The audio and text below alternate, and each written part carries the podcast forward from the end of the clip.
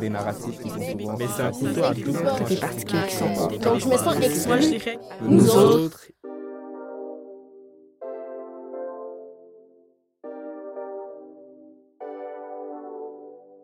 Avoir une identité mixte, c'est être riche en références et perspectives diverses. Mais c'est aussi être tiraillé entre plusieurs appartenances. Après 18 ans passés au Québec, je m'identifie, du moins partiellement, comme québécoise.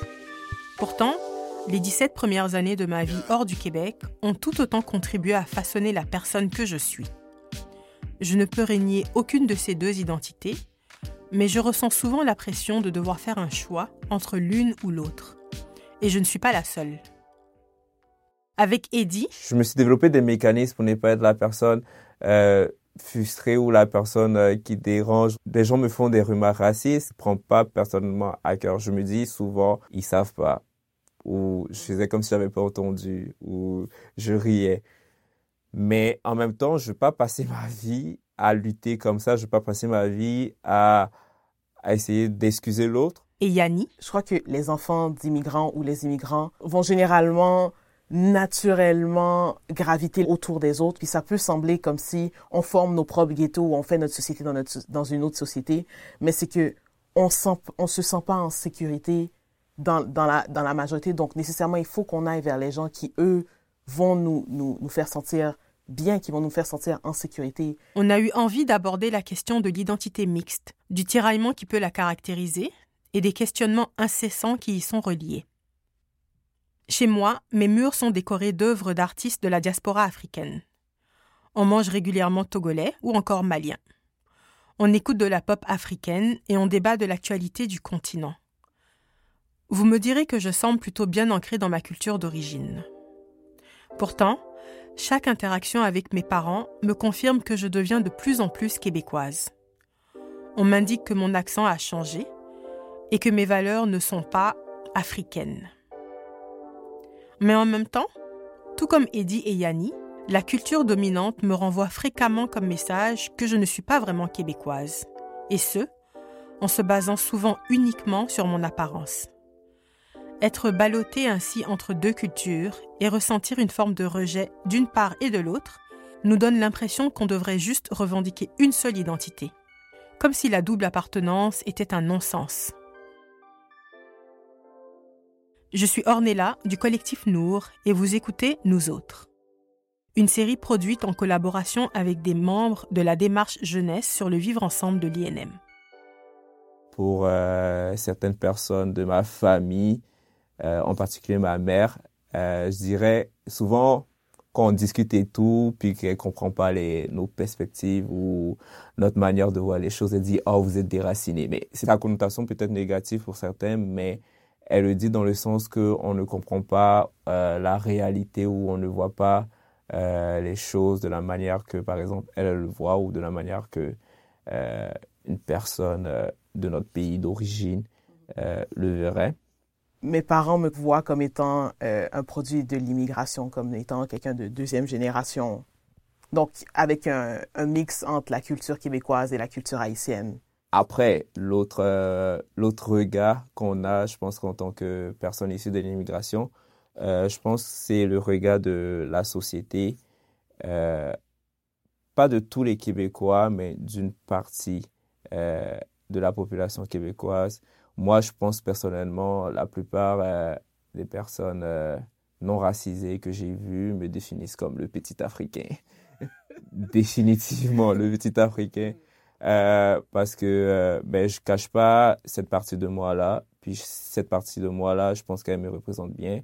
Ça serait comme une erreur d'essayer de, de la cacher ou de la dissimuler. Je crois que généralement, les Québécois euh, non racisés me voient comme une personne, me voient comme une personne noire, comme une personne haïtienne. Euh, malgré le fait que je suis née au Québec, j'ai pas, tu sais, la première fois que j'étais en Haïti, je suis retournée quand j'avais peut-être 16 ans, 16, 17 ans. Fait que j'ai quand même, c'est très clair que j'ai passé la majorité de ma vie au Québec et non pas euh, ailleurs. Mais quand même, la plupart des gens me voient comme étant une haïtienne ou du moins une noire qui est au Québec. Puis moi-même, personnellement, comment moi je me définis, je pense que c'est le plus important. Personnellement, je me reconnais comme dans aucune de ces définitions-là comme à 100%. Parce que je pense qu'elles ont une vision un peu comme unidimensionnelle, une vision euh, cadrée. On veut te mettre dans une catégorie de personnes. Euh, mais moi-même, je te rejoins un peu dans, dans, dans, dans ce, cette définition qui est plus une, une identité mixte. C'est ce mix de, de culture qui permet de, de, de faire mon identité, je crois. En plus de lutter pour la liberté de se définir dans leurs propres termes, les personnes aux identités mixtes qui vivent au Québec doivent aussi se battre pour assimiler les attributs d'une société aux valeurs un peu floues.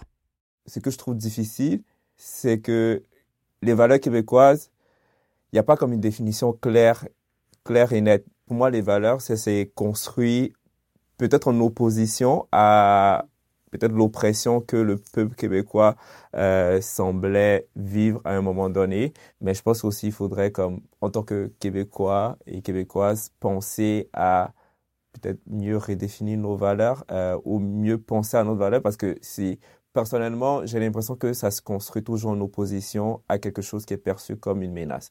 Donc aujourd'hui, euh, ben, c'est l'anglais qui est perçu comme une menace. Donc on va faire une loi, on va faire quelque chose pour, pour le mettre comme une valeur québécoise. Donc, où aujourd'hui le voile est perçu comme une menace, donc on va mettre quelque chose pour faire ressortir les valeurs québécoises. Ça fait en sorte que l'identité québécoise semble, je ne dis pas que ça l'est, mais l'identité québécoise semble souvent être définie en, de manière négative.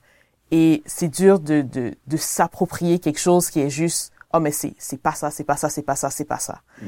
Fait que je crois que c'est, c'est ça aussi qui fait en sorte que c'est un peu en, en tant qu'enfant d'immigrant, même si j'ai grandi ici, j'ai quand même beaucoup de difficultés à comprendre quelle est cette identité québécoise que je devrais pouvoir, euh, à laquelle je devrais pouvoir m'associer parce que je, je veux dire, j'ai mon certificat de naissance bleu, je suis québécoise, mais je peux, j'ai de la difficulté à assumer cette identité québécoise-là justement parce que j'arrive pas vraiment à la comprendre ou à l'assimiler pour pouvoir la faire mienne.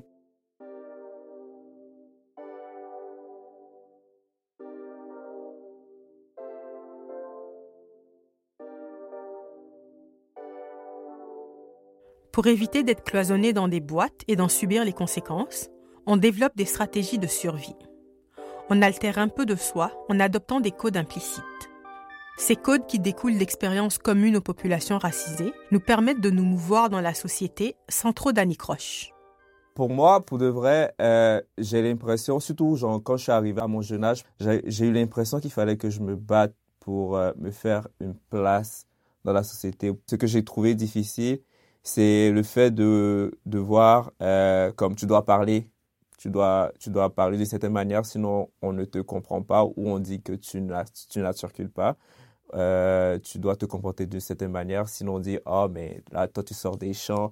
En fait j'ai eu toutes sortes de et c'est des micro-agressions en fait. Euh, quand je quand je reviens sur ce parcours-là, quand je reviens sur ces années-là, euh, c'est des affaires, euh, ben, c'est des, des pas des affaires gentilles qui ont été dites. Je, je partage cette expérience comme j'ai, tu sais, quand j'ai grandi en, en banlieue à Le Gardeur, on était la première famille noire à notre école primaire, fait qu'il y avait ma sœur et moi. Euh, quand on était au secondaire, on était quand même dans une école privée, puis on était peut-être une dizaine de noirs dans toute l'école quand on est arrivé.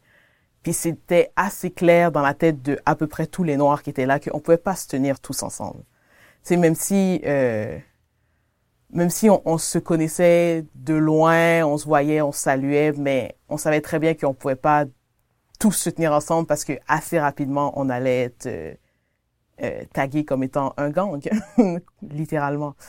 Euh, puis c'est c'est pas comme si on s'est assis un jour puis on a eu cette discussion. C'est juste qu'on sait tous c'est quoi les stéréotypes par rapport aux noirs. Mm. On était les gens qui généralement euh, faisaient le moins de bruit possible. On essayait de pas être plus vu que ça. Puis, tu sais, c'est pas, c'est pas, c'est pas une réflexion qu'on a eue par rapport à ça, puis qui a changé la manière de, qu'on agissait, mais c'est, on savait tous qu'on voulait pas être dans une position où on allait être épinglé comme étant euh, les gens qui font du trouble à l'école. Euh, puis c'est, des années plus tard que j'ai réalisé que comme, oh wow, c'est, tout ça qui était mon expérience du secondaire. Tu j'étais pas juste, le secondaire, c'était pas juste façonner qui tu es en tant que personne, c'est aussi devoir décoder comment est-ce que je peux et je peux pas agir euh, à l'école étant donné la situation dans laquelle je suis puis étant donné la couleur de ma peau. C'est quand même fou de dire que encore en ce moment, on doit changer qui on est pour pouvoir faire partie de la société, pour pouvoir adoucir le lien. Ces ajustements que font les personnes minorisées pour intégrer la société québécoise ne sont ni occasionnels ni temporaires. Elles doivent constamment surveiller la manière dont elles se présentent au monde pour éviter d'être stigmatisées. Un exercice franchement épuisant. Peut-on véritablement vivre et espérer s'épanouir lorsque toute notre énergie est allouée à notre survie? Là, on parle euh, de notre passé, kind of, mhm. un peu genre comme si c'était longtemps que ça, mais moi, j'ai des expériences récentes, c'est-à-dire euh, que ce soit à l'université ou au travail, il faut que tu modules euh, la manière que tu agis ou la manière, il y a certaines, il y a certains trucs ou il y a certains aspects qui sont exprimé par des personnes non racisées que toi, tu ne peux pas nécessairement exprimer, sinon tu es catégorisé ou sinon tu deviens l'élément perturbateur du coin. Euh, tu peux pas poser des questions, tu peux pas, tu dois, tu dois pas déranger. Il faut que tu sois à ta place, en fait. Personnellement, pour les expériences de travail que j'ai eues ou les expériences où j'ai vécu ça, ça te limite dans ta capacité à innover, à, à être toi-même, à être épanoui dans, un, dans ton milieu de travail. Euh, et je trouve ça quand même euh, désolant, triste. Puis j'ai plein d'amis, j'ai plein de, de, personnes dans mon entourage qui vivent ces mêmes situations-là. Mm-hmm. So, c'est pas c'est pas quelque chose là qui se passe seulement à notre adolescence ou à notre jeunesse ça ça c'est comme c'est comme si ça nous poursuivait perpétuellement au cours de notre vie. C'est un poids mental énorme sur, tu sais, quand on parle de, de, de nos expériences quand on était jeunes, c'est, une situation dans laquelle personne devrait être mis. Mm. Puis c'est, c'est dommage. Bon, on a, on, est là, on a survécu, mais on ne devrait pas toujours dire que, oh oui, mais on, si on est capable de survivre, c'est correct. Non, on devrait pas, ça devrait pas être notre objectif de juste survivre dans cette société. On devrait pouvoir y vivre, en faire partie, à part égale parce que c'est ce qu'on mérite en, en tant qu'être humain qui vit dans une société. On a toute notre place. La notion du vivre ensemble laisse sous-entendre des efforts conjoints, même équitables, de toutes les parties prenantes, c'est-à-dire la majorité blanche et les personnes minorisées. Pourtant, la responsabilité semble être aujourd'hui majoritairement portée par les personnes racisées. Pour rééquilibrer les choses, il est impératif d'engager un échange franc et potentiellement pénible. Oui, ce sera malaisant, mais fuir ces conversations difficiles n'est plus possible en 2021. Pour moi, la société pourrait mieux aller si toutes les parties prenantes étaient vraiment authentiques dans leur discussion et on prenait le temps de s'écouter. Mais en même temps, est-ce que, je te pose la question, est-ce qu'on n'est pas aussi, est-ce qu'on n'a pas nous aussi un tort par rapport au fait qu'on est toujours en train de s'adapter? Est-ce que le fait qu'on passe notre temps à essayer de, de s'adapter pour que ce soit plus confortable pour euh, les gens autour de nous. Parce que imagine si tu passes ton temps à voir une personne, elle se présente toujours d'une certaine manière, puis tout d'un coup, tu apprends qu'il y a 28 autres facettes d'elle qu'elle t'a jamais présentées. Est-ce que la personne qui savait pas qu'il y avait ces autres facettes-là est, est dans le tort, mais la personne aussi qui a jamais présenté les 26 autres facettes, est-ce qu'elle a pas un tort aussi? Tu as vraiment un point, parce que je pense, je pense que c'est du cas par cas. Et quand je parle d'authenticité, je parle d'authenticité dans les deux côtés, en fait. Je parle pas d'authenticité dans un autre côté. Puis j'ai l'impression que moi, dans le débat actuel euh, du vivre ensemble et euh, du, du, de toute la situation avec le racisme systémique, c'est que les efforts sont peut-être faits plus d'un côté que de l'autre bord. Puis si, si c'est vraiment le problème, c'est qu'on ne se connaît pas, on, on, devrait se poser la question pourquoi on ne se connaît pas, qu'est-ce qui crée cette, euh, ces incompréhensions peut-être interculturelles? Je crois que une relation authentique se bâtit dans l'inconfort, mais cette peur de l'inconfort qui est souvent qui est souvent chez les Québécois, si je peux me permettre de généraliser ici, euh, ça fait en sorte qu'on n'arrive pas à aller plus loin, à vraiment rentrer dans une, dans une relation qui pourrait être productive, puis c'est dommage, c'est vraiment... C'est vraiment dommage. L'identité mixte est souvent perçue comme une menace à l'intégrité de l'identité québécoise. Alors que cette dualité devrait être embrassée par la société, afin de profiter pleinement de sa richesse, elle sert plutôt de prétexte pour marginaliser celles et ceux qui la revendiquent.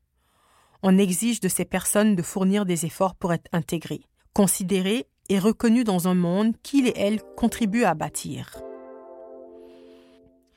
Nous avons une richesse incroyable au Québec grâce au métissage de notre population. Nous devons reconnaître bien sûr l'histoire de ce territoire, de ses premiers peuples avant tout, mais aussi l'héritage de sa population arrivée avec la colonisation.